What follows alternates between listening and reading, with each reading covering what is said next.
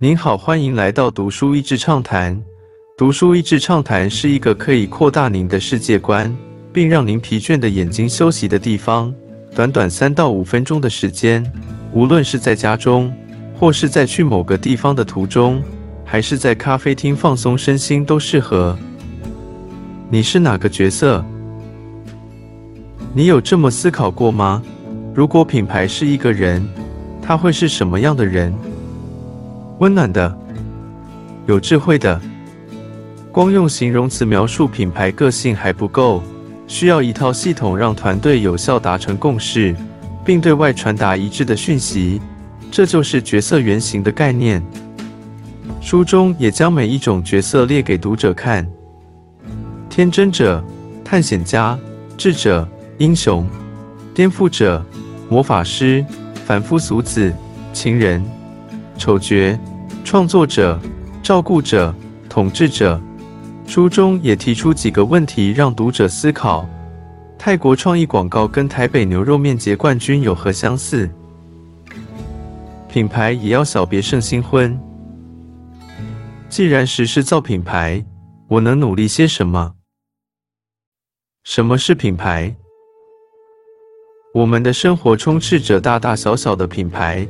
讲到特定产业时，大多数人也可以信手拈来几个品牌名。然而，品牌似乎仍是个抽象的概念。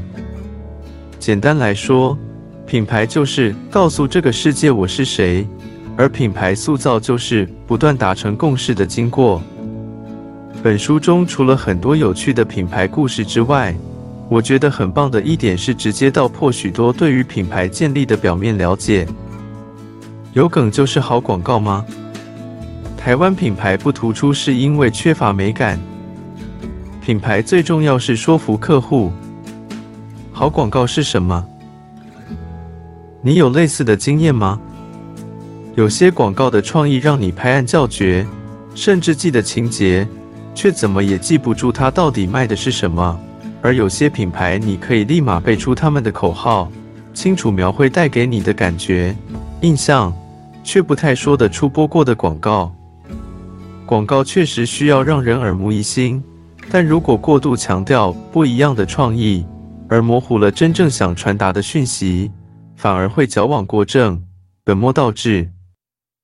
品牌行销就是借由不断的重复，让消费者记住你。本书的编排手法我也很喜欢，再介绍几个品牌与原型的连结。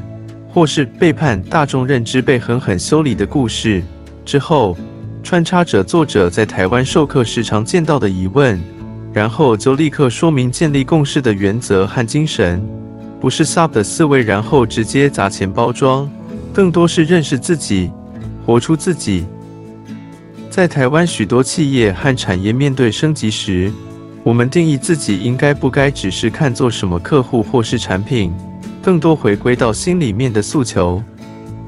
看这种书，如果只是报纸者“所以我是十二中的哪一种”，像是看人格特质测验结果一般，就可惜了。当然，最后要决定自己的品牌性质，但过程跟结果一样重要。除了企业或组织之外，每个人都是一个品牌，同样的原则也很适用。今天的内容就到此为止了，十分感谢大家收听《读书益智畅谈》节目。如果对我们的内容感兴趣，欢迎浏览我们的网站 dasheasy 点 net，或是关注我们的粉丝团“读书益智”，也可以分享给您的亲朋好友。欢迎继续关注我们下一期节目，下次见。